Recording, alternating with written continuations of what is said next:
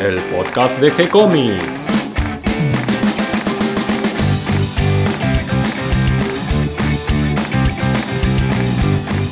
Bienvenidos a un nuevo episodio de G-Comics, el podcast donde hablamos de todas las técnicas necesarias para realizar un cómic, cómo dibujar un manga y todo el conocimiento requerido para dibujar esa historieta que tenemos dando vuelta en la cabeza. Mi nombre es Gonzalo García y mi intención y la de todos los que hacemos G-Comics es colaborar con aquellos que estén interesados en avanzar, en progresar, en mejorar en su formación como dibujante de cómics. Y hoy me acompaña Catalina García tomando unos mates. ¿Cómo estás, Cata? Muy bien, terminando la semana, trabajando mucho, con muchos nuevos proyectos y con ganas de arrancar el fin de semana que hay muchas novedades en nuestra agenda. Hoy vamos a hablar de las primeras BD, es decir, las primeras historietas franco-belgas, cómo surgieron, cuáles fueron aquellos primeros autores que le terminaron de dar forma a la BD moderna como la conocemos hoy en día. ¿Y con quién vamos a hablar de todo esto? Con, nuestro experto Mario Borkin. sí, Mario, que además es escritor, médico, y tiene un libro que se llama La Sociedad del Naipe, que está muy lindo, es muy eh, agradable y de muy fácil lectura. A los que nos gusta la historieta lo vamos a disfrutar porque eh, esta novela tiene mucha acción y además originalmente fue pensado como un guion de historieta y luego se convirtió en una novela. Entonces tiene ese aire de, aventura, de, que vas leyendo los párrafos y casi que te parecen cuadritos, ¿no? Es muy, muy lindo. Como Claudio Díaz, que también tiene la historieta que tenemos en nuestro sitio, La Reina de la Nigromancia. Bueno, por algo tenemos a estos escritores acompañándonos en esta aventura de la historieta. Pero me decías que hay una, linda programación para este fin de semana. Sí, eh, pueden entrar a la agenda para ver los detalles, pero les voy a decir un poco los horarios y, el día que... El día más cargadito es mañana, sábado 9 de marzo, que tenemos el primer día de Vamos las Pibas, número 4, que es un evento de fanzine y, e historieta eh, orientado a mujeres eh, a las 18 horas. Aprovechando eh, esta fecha que es el día de hoy, del Día de la Mujer, que saludamos y les mandamos nuestro cariño a todas las mujeres, madres, hijas, hermanas que nos acompañan a lo largo de toda la vida. Sí, y después a las 17 horas tenemos la Feria Fancinerosa. Y eh, a la mañana hay una clase abierta con Pablo Rey de su taller de manga a las 10.30. Pueden entrar a la agenda nuevamente para ver eh, la fecha, el horario, la dirección y poder asistir. Así que esos son los principales de la semana. Hay muchos dentro de un mismo día, pero parecen eventos muy lindos. Yo, si llego, voy a ir a, aunque sea dos.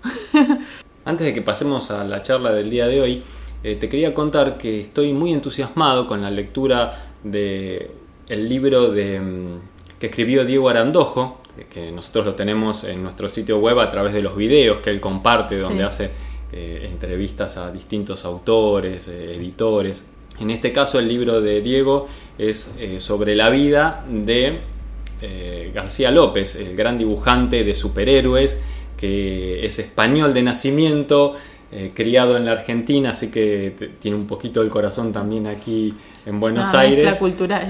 sí, sí, aprendió con, con, los maestros de la historieta de la Escuela Panamericana, por ejemplo Alberto Brexia y después emigró a los Estados Unidos, donde también terminó de aprender toda la técnica del cómic norteamericano, junto a un montón de, hoy que ya son grandes maestros de, la, historieta de superhéroes. Y él eh, se convirtió en muy poco tiempo en, casi una referencia obligada para el dibujo de los superhéroes, para todos los, fans, porque eh, fue el que mm, definió los estándares eh, durante los 70 de el aspecto de los, de los superhéroes. Eh, o sea, las fichas, esas guías para dibujar a los distintos superhéroes, eh, los terminó de diseñar él. Eh, así que bueno, es un libro muy muy lindo de Diego Arandojo que lo pueden conseguir en las librerías y altamente recomendado. ¿Y qué te parece, Cata, entonces si ahora sí vamos a hablar de las primeras BD, es decir, las primeras historietas franco-belgas con Mario Gorky? Los escucho. Hola. Hola Mario, ¿cómo estás? Hola Gonzalo, ¿todo bien? Muy bien, muy bien. Contento de hablar con vos. Finalmente logramos coordinar la grabación. sí, sí, sí, sí, costó esta vez. Sí, no está fácil, no está fácil con la, rutina de todos los días, las visitas imprevistas. Todavía estamos en vacaciones acá en Buenos Aires con los chicos, así que eh, a veces se complica un poquito llevar la, rutina de las grabaciones, pero, pero esta vez lo logramos nuevamente. Dale, buenísimo. Y hoy traes un lindo tema para hablar. Eh, sí, eh, este, este, está, yo hoy estaba pensando, viste que nosotros hacemos casi todos programas históricos, ¿no? Y entonces eh, uno tiene miedo de pecarle aburrido, porque uno, qué sé yo, en el arte este de la historieta uno pretende siempre encontrar eh, la cosa más técnica o, vos me conoces, buscar el santo grial que te permita dibujar más rápido, mejor, más fácil. Este, entonces dice, ¿por qué, tiene que ver la historia de los tipos que inventaron el medio? Pero realmente yo creo que uno aprende enormemente. Bueno, para mí yo aprendo mucho buscando estas cosas, ¿no? Este, históricas. Sí, aprendes a pensar, aprendes de técnica, aprendes de cómo se desarrolla una técnica y un lenguaje gráfico como es la historieta. Tal cual, y, y que es muy parecido, viste que, digamos, el lápiz se gasta, digamos, ese problema de los lápices, pero lo mejor el lápiz queda en el, en el papel, digamos, ¿no? La obra del tipo. Y yo creo que estos también, haciendo una analogía un poco más, más rara, ellos dejan, cuando vos ves cómo estos dejan su obra o de espíritu o el alma, lo que sea, y te das cuenta la, que, eso se transmite también, ¿no? Porque eh, dejan más que, que la cosa técnica. Hay tipos que realmente te, llegan directamente y cuando ves los dibujos decís, qué, qué bueno. Entonces estudiar estos me parece que, que te da otra otra amplitud de, criterio más que la cosa técnica sola. Y es interesante, ¿no? Y, a medida que uno se mete más, se encuentra más cosas y es, y es apasionante. Así que hoy nos vamos a transportar a las raíces de la BD.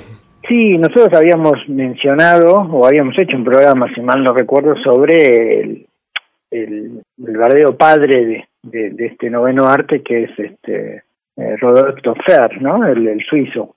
Eh, y cada vez que, buscas más el tema te das cuenta que sí, que, bien merecido lo tiene, porque a pesar de todos los antecedentes, digamos, el, el, que empieza a creer este medio, no solo crearlo, es, eh, Eh, no solo, digamos, él lo publica, sino que hace estudios sobre el tema, él eh, resalta la importancia de que, que texto y dibujo vayan mano a mano, es realmente el que le da...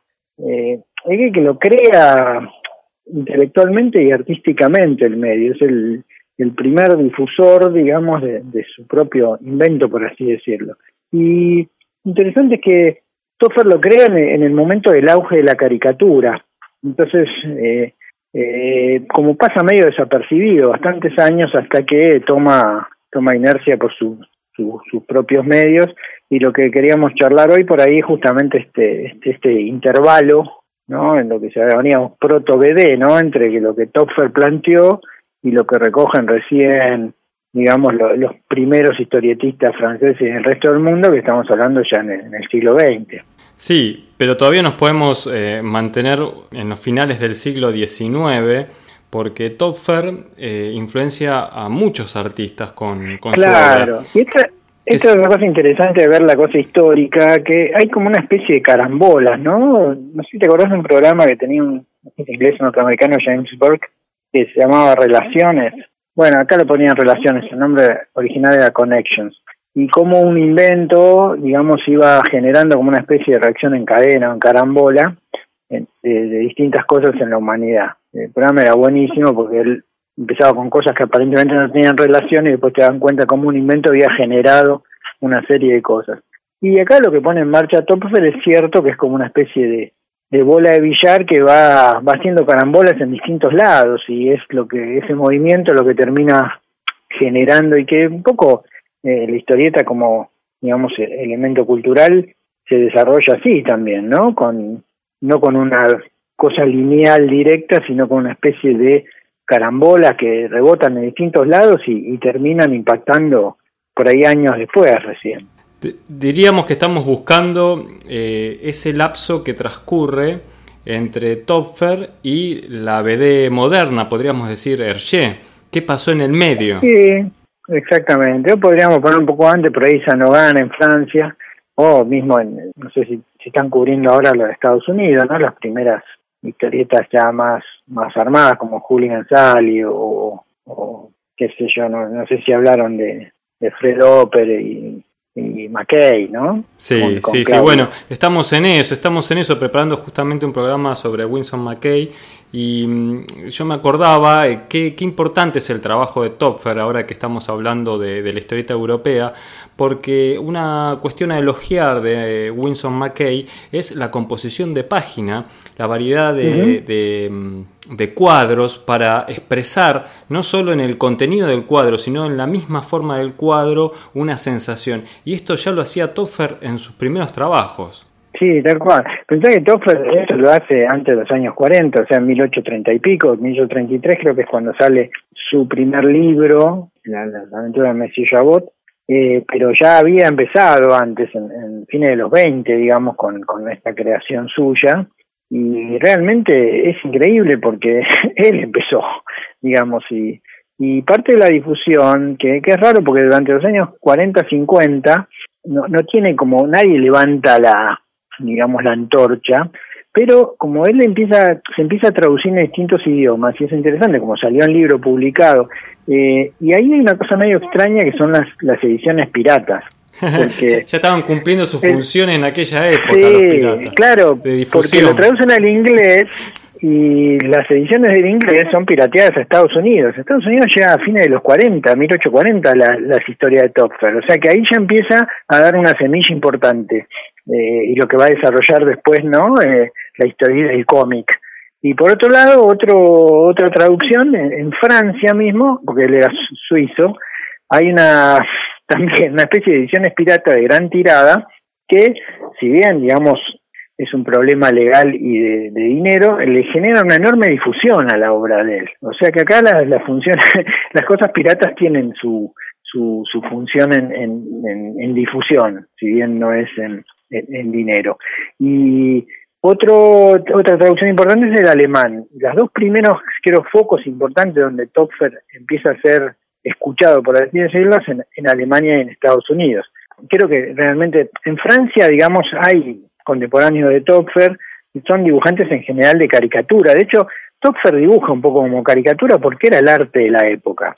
Una caricatura, digamos, del siglo XVIII en Inglaterra, que fue el máximo exponente, viste, con tipo con Hogarth, de Dawelson, qué sé yo, los, los dos, este, Cruikshank, Gilray, son, eh, digamos, eh, caricaturistas muy famosos, explota también en el resto del mundo, como Inglaterra tenía control, digamos, casi todo, en Estados Unidos eh, el arte de la caricatura, en España, y mismo en Argentina.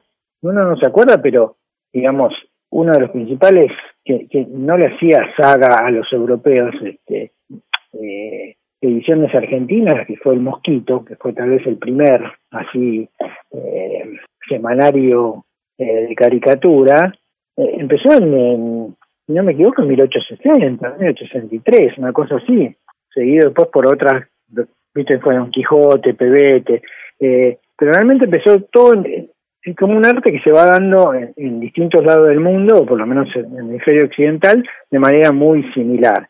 Y los dibujantes franceses, que en ese momento son muy importantes, que estaba Jean, Nadar, que, eh, Gustave Doré mismo, hacen como una especie de proto-BD que no termina de, digamos, de, ser demasiado importante, y, y, todo en general porque siempre se enfoca más en, lo que en ese momento es la caricatura y el diario, digamos, este, de crítica social y caricaturesca, y se pierde un poco la idea que tenía eh, Topfer. Eh, claro, porque Topfer tenía claramente la idea de que estaba contando una historia.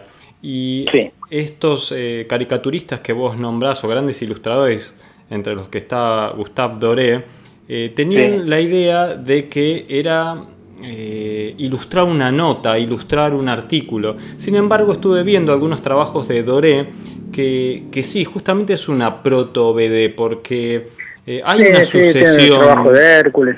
Claro, exactamente, una sucesión de imágenes, aunque todavía de una manera un poco tímida, ¿no? O muy atada a la literatura, porque siempre va el cuadro de texto debajo y no hay ninguna utilización del globo todavía.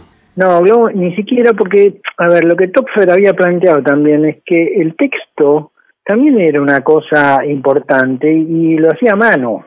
Y cuando ya empiezan los trabajos de Lorena, Dar y esas cosas, ya le pone el texto tipografiado, eh, como que ya, viste, vuelven a separar la parte literaria de la parte eh, ilustrada. Es cierto que el, el, el, globo es un invento bastante posterior, casi a, digamos, empieza creo que en Estados Unidos, con, el, con el cómic de Estados Unidos, fines de los, del siglo XIX, y en Francia llega recién a principios de 1908, una cosa así, y el mejor exponente es Alain Sanogan con, con Sigue Pus, pero eso estamos hablando de los 20, ¿no?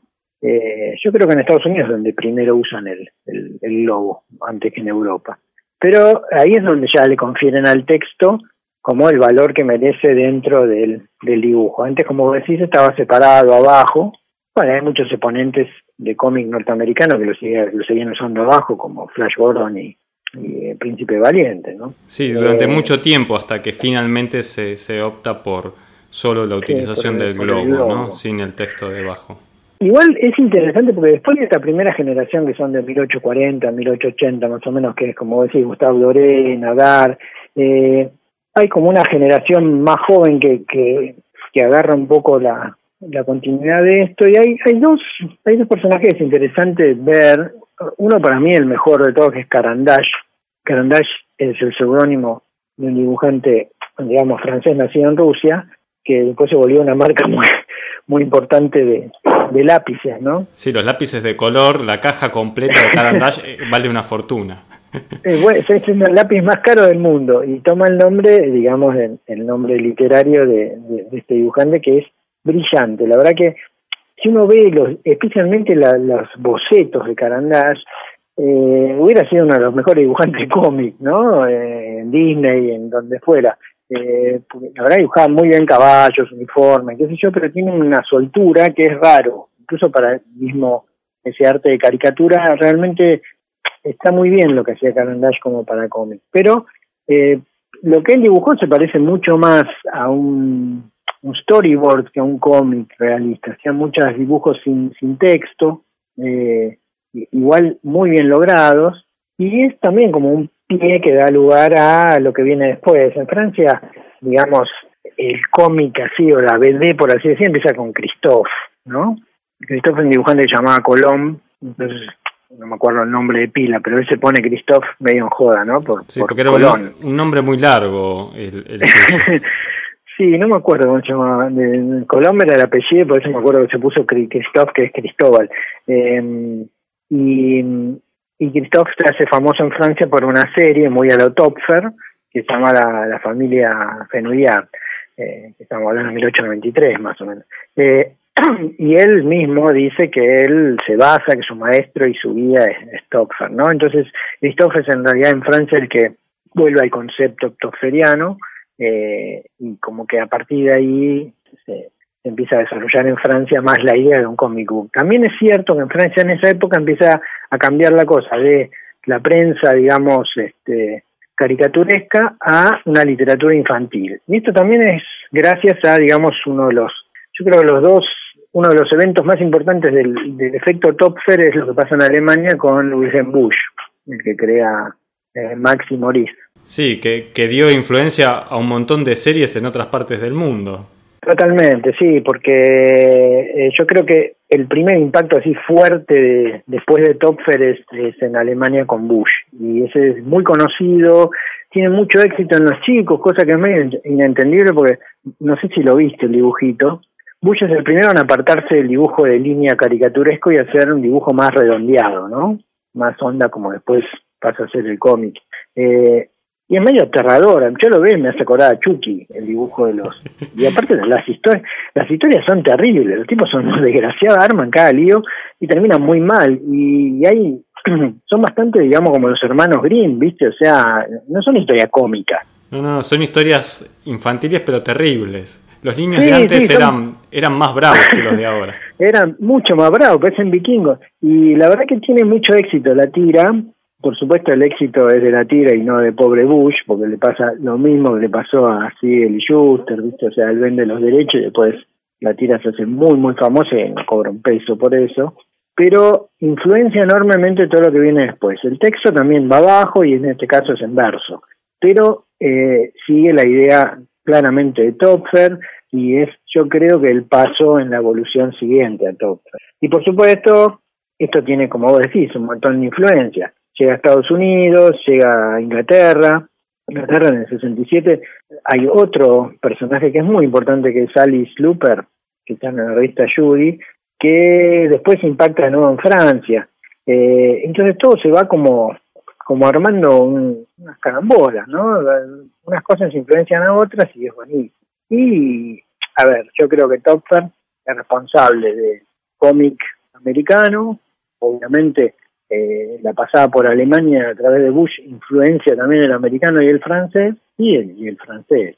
Eh, así que todos estos como estaciones eh, transitorias van van recuperando un poco eso. Cuando Christophe, digamos acá la familia Fenouilla, que, que empieza como la literatura infantil en Francia, aparecen algunas otras este, cosas importantes, como vos lo habías mencionado, Becassin, Sí, porque el artista Emile eh, Pillon, que es el, autor de Becassin, creo que empieza a definir ese estilo de, dibujo francés muy redondito y muy de línea con el personaje.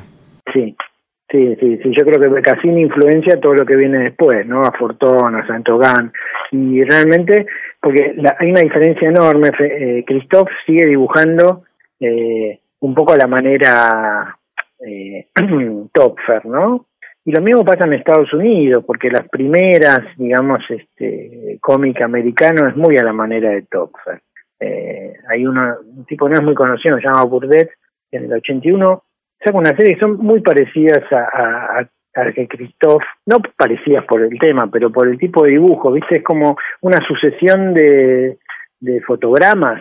O sea, prácticamente los tipos en la misma posición, con pequeños cambios, las figuras en general bastante estáticas, con poco cambio de cámara, que era, un, digamos, yo creo, incluso un poco más este, cinematográfico con cámara fija que, que Topfer. Y ya de Casincha, como vos decís, una cosa mucho más suelta, eh, que, que, también responde un poco a lo que Carandash y otro que habíamos mencionado al paso Rabier, yo no me acordaba, ¿te acordás cuando hablamos de Hergé. Sí, que hay un personaje que se llama Tintín Lupin, una ilustración. Tintín Lután, Tintín Lután. Ahí está, Lután. Sí. Que, que yo eso no lo conocía, porque Rabia en general era un dibujante, digamos, también de caricatura, dibujaba mucho, muchos animales en esta ilustración para chicos, y yo este no lo conocía, pero eh, sí, sí, eh, el nombre claramente tiene que haber sonado en algún momento a Hergé, y, el aspecto del personaje, porque el estilo y el, aspecto del personaje es muy, muy parecido. ¿no? No, es que, no es que haya habido una copia, sino una influencia. Eso le tiene que haber quedado grabado en la cabeza a Arché.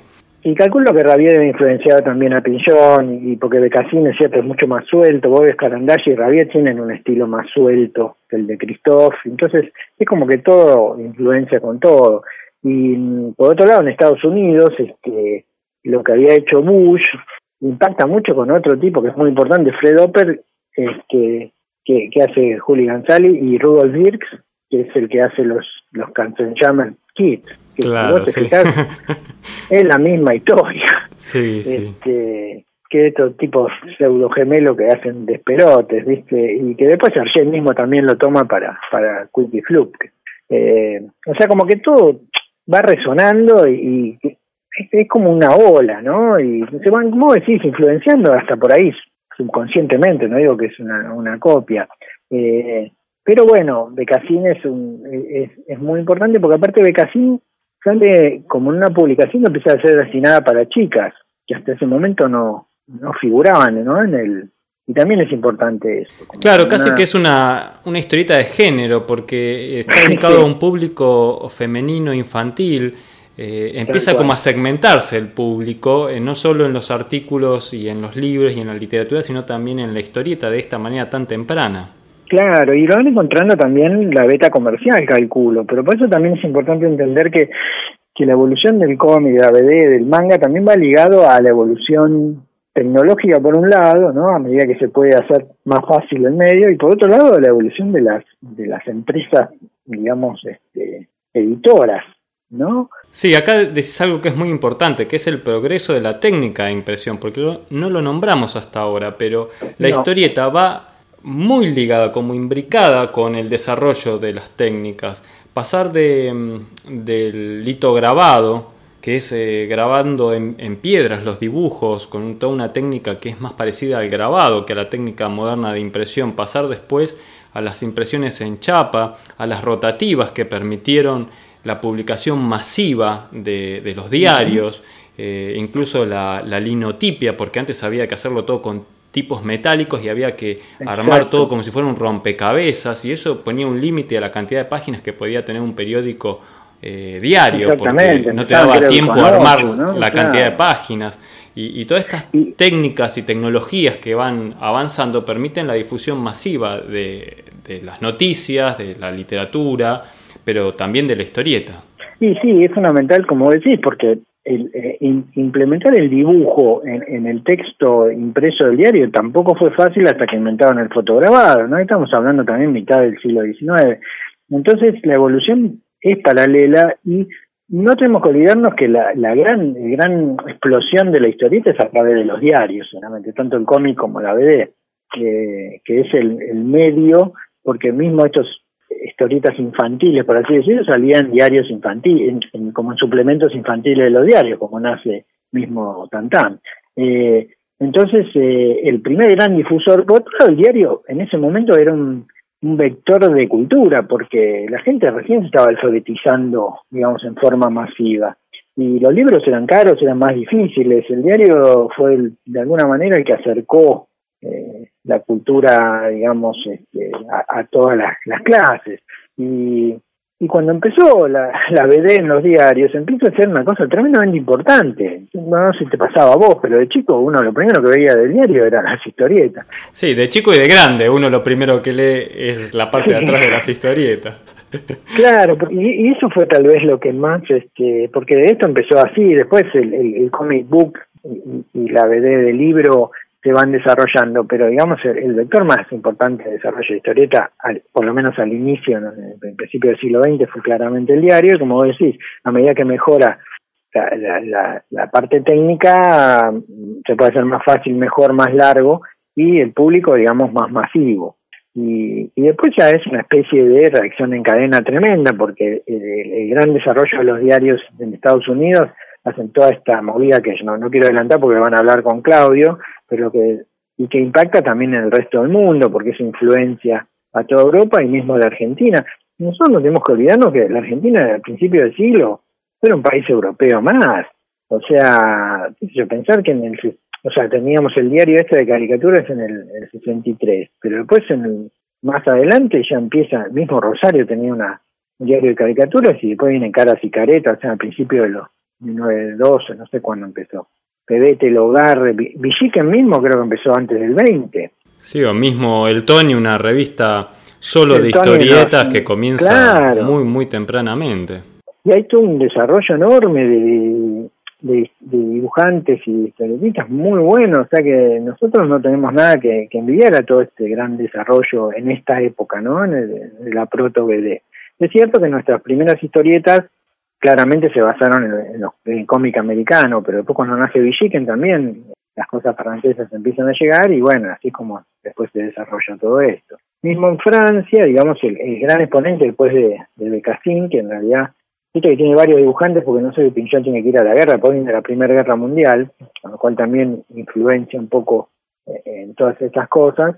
Y recién creo que en, a fines de los 20 empieza Lanza Nogan con su gran serie que es Sigue Puss, que realmente es, yo creo que es un impacto enorme y es creo que sería ya la BD moderna, ¿no? Sí, casi que inicia la escuela de la línea clara, podríamos decir, y además hace una utilización completa de los globos él ya mete los globos, que hasta, hasta ese momento yo creo que había otra historieta, pero había leído en algún lado que antes del 10 que había puesto globos, una historieta francesa, pero... Sí, me puse, me puse a buscar a ver cuál era la primera historieta de BD que hacía utilización completa de los globos y eh, hay una historieta que, se llama Tapissier, ¿no? ¿No era de Tapissier? Sí, sí, eh, aparecía publicada con un seudónimo que bajo Ah. el Ah, nombre sí, de el nombre de Rose mujer, Candid. sí. Eh, Claro, y, la historieta se llama Sam and Sap de 1908, Sam and Sap.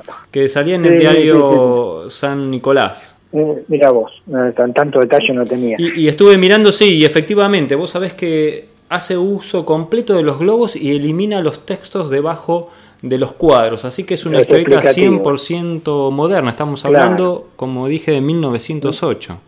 1908. Estados Unidos ya había empezado antes porque McKay. Sí, exactamente, sí, eh, sí, sí, sí. eh, Dirk. Pero todavía se hacía utilización de los textos debajo de los globos. en- Abajo se eh, de explicaba, los cuadros, exacto, sí, generalmente. Mm. Hacían las dos cosas, globos y textos debajo. Pero texto- en esta historieta de 1908, Sam and Sap, este, ya estaba eliminado los textos debajo de los globos y hacía utilización solo de, lo- de los... Perdón. Claro. Eliminó los textos debajo de los Eh, cuadros y hacía solo utilización de los de globos. globos. Sí, sí, de una manera muy, después, muy moderna. Claro, cuando sale eh, Sigue Pus en, Excelsior, ¿no? En el diario francés ya, eh, ahí ya lo estandariza, pero claro, como Sigue Pus es una serie importante que después eh, se difunde mucho, por ahí quedó como el- la primera, pero en realidad no es la primera. Y bueno, Sigue Pus es tremendamente importante porque influencia a Hergé para hacer Tantan. Tantan es un heredero directo de, de Sigue Pus. Sí, además todo el estilo, ¿no? Eh, viene esa línea que sí. viene desde Becassin justamente, pero ya Claro. totalmente pulida, la línea clara, la- el tipo de figuritas, el tipo de narrativa también, posición de la cámara, eh, es muy, muy Sí. ya el estilo de Hergé. Y esto y uno que no mencionamos también que es, que son eh, que Gerard Forton en Francia que tiene dos series que, que fueron también muy influencia tanto para estos que siguieron que son Le Pien y, Co- Le Pien y Quelé, que es una forma francesa medio burda de decir eh, tipo los descastados los los no linchera pero los desocupados pero mal no como tipos medio tramposos Medio vagos, ¿no? Marginales. Sí, vagos, marginales vagos, tal cual. Y, y es un poco los tres chiflados, digamos, un antecesor de los tres chiflados en historieta. Le Pien y Quelé duró bastante en Francia con distintos dibujantes también por, por, por la guerra, qué sé yo. Y después eh, Fortón se hizo famoso por otra serie que se llama Vivi Fricotin. Y, y eso en Francia, esa- esas series pegaron mucho y hasta, bueno, Sa- Saint-Aubin, ¿no? Que es el, el gran dibujante de los 20. Y, y hay una diferencia también notable, creo que consigue Pus, que es, empiezan a tener, qué sé yo, mucho más vuelo los personajes para mí. Lo bueno de Saint-Aubin es que las historias son mucho más delirantes, ¿viste? Son casi de ciencia ficción, cosa que temas que habían tocado, pero eh, digamos una serie importante son por ahí, como la primera vez, el manejo de negros, el, la línea más, sí, sí, como un poco lo, lo que hace Che en el primer Tantán es, es casi lo mismo que hace Saint-Aubin en Sigue Pus. Así que esa vale la pena verla también para encontrar las, ah, las influencias, ¿no? Y eso un poco, digamos, ya a partir de, bueno, de eh, aparece Tantán y ya cambia toda la, BD en Europa. Y, y bueno, es ah, a mí lo que me parece interesante es ver este efecto raro que, que va rebotando en distintos países, en distintos lados y se va influenciando secuencialmente, ¿no? Y que tarda bastante, ¿no? Porque entre Toffer en los 30 hasta que, digamos, empieza el cómic americano importante, como decía, fines de los no- 1890, y, y en Francia con Christophe también, y, después con Becassin en- a principios del siglo XX, hay como un lapso de, interregno ahí que nadie fue capaz de, seguir lo que Toffer había planteado, ¿no? Pero bueno, eso como vos decís, te puede explicar también por la cosa de los medios, la cosa de... Y porque Topfer me parece que vio una cosa que el resto por ahí no la vio. Bueno, fue un adelantado, fue claramente un adelantado adelant- a la época casi en claramente. 100 años. Sí, sí, se adelantó y nadie como que lo pudo seguir hasta, digamos, bastante después, ¿no? Un tipo que realmente, yo me acuerdo bien cuando leí sobre Topfer, que, que un tipo que lo alababa enormemente y, también le había visto el- la potencialidad enormemente fue Goethe, Sí. que era contemporáneo. Qué bárbaro, ¿no? Y, no, claro, y bueno, está bien, fue una época complicada, fue una época de mucha guerra en Europa, una época de ruptura también, porque pensé que la fotografía debería estar empezando un poco después, ¿no? En los 40, en 1840, 1850, no sé cuándo apareció la guerra de tipo, y que también empieza como a, a meterse en un no sé, en un cambio artístico importante. Así que por ahí era una época de quiebre, no todos podían, digamos, tener la visión clara de... Pero bueno, cuando hablamos de Toffler dijimos, el tipo era un educador, era, escritor, pero también había dibujado, o sea, tenía la cabeza un poco por fuera del resto, o sea, podía haber una, una cosa más global.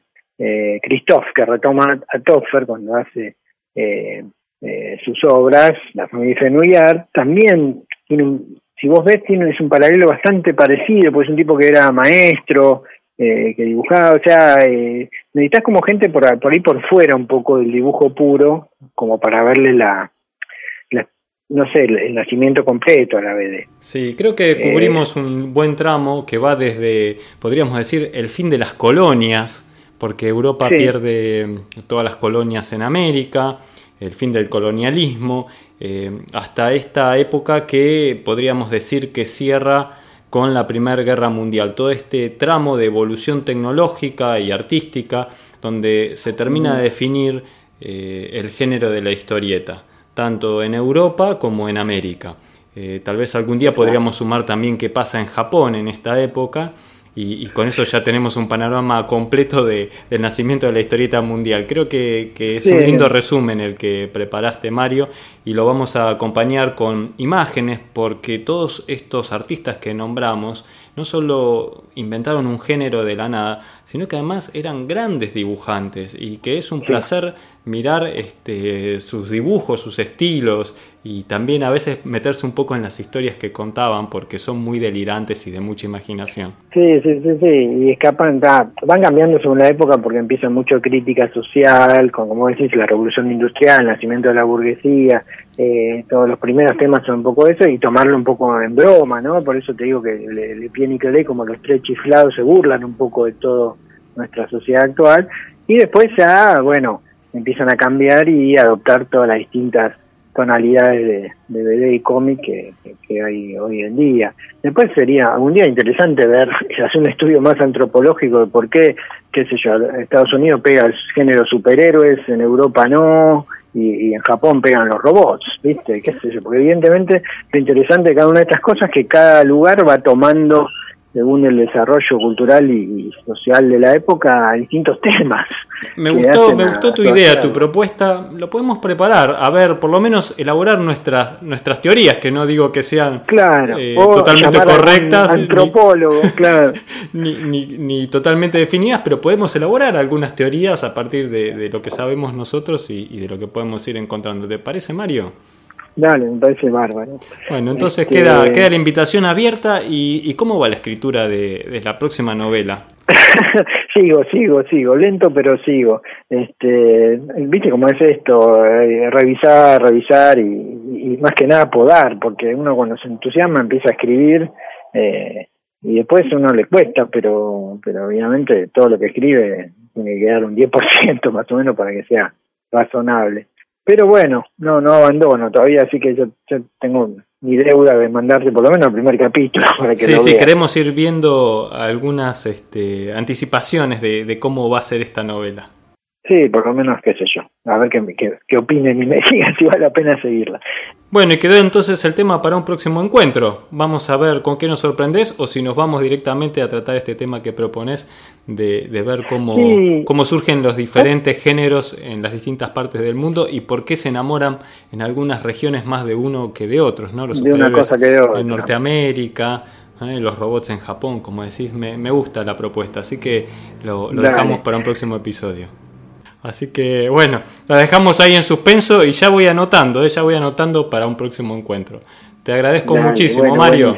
Al contrario, te mando un abrazo grande. Un gran abrazo. Hasta aquí llega el programa de hoy. Espero que toda esta información les resulte útil e interesante y hayan disfrutado la charla con Mario Working tanto como la disfruté yo. Le damos la bienvenida a todos los que se sumaron a este episodio y gracias a todos los que nos comparten en sus redes sociales y ayudan a que cada vez seamos más. Recuerden que pueden escucharnos en iTunes y en iVoox y que si les gustó el programa pueden darnos un me gusta o escribirnos una reseña o si lo prefieren también pueden escribirnos y acercarnos sus propuestas y sugerencias a través de nuestra página en Facebook. Recuerden que en nuestro sitio web de gcomics.online van a encontrar cómics, historietas, manga que compartimos gracias a la generosidad de los artistas con todos ustedes. Todos los meses subimos una nueva. Sí, y ya estás preparando la que vamos a subir este mes, ¿no es cierto? Sí, estoy en eso. Bueno, a trabajar Cata y entonces eh, los saludamos a todos, a las mujeres que disfruten en su día y nos encontramos en un próximo programa. Muchas gracias, Gonzalo. Gracias.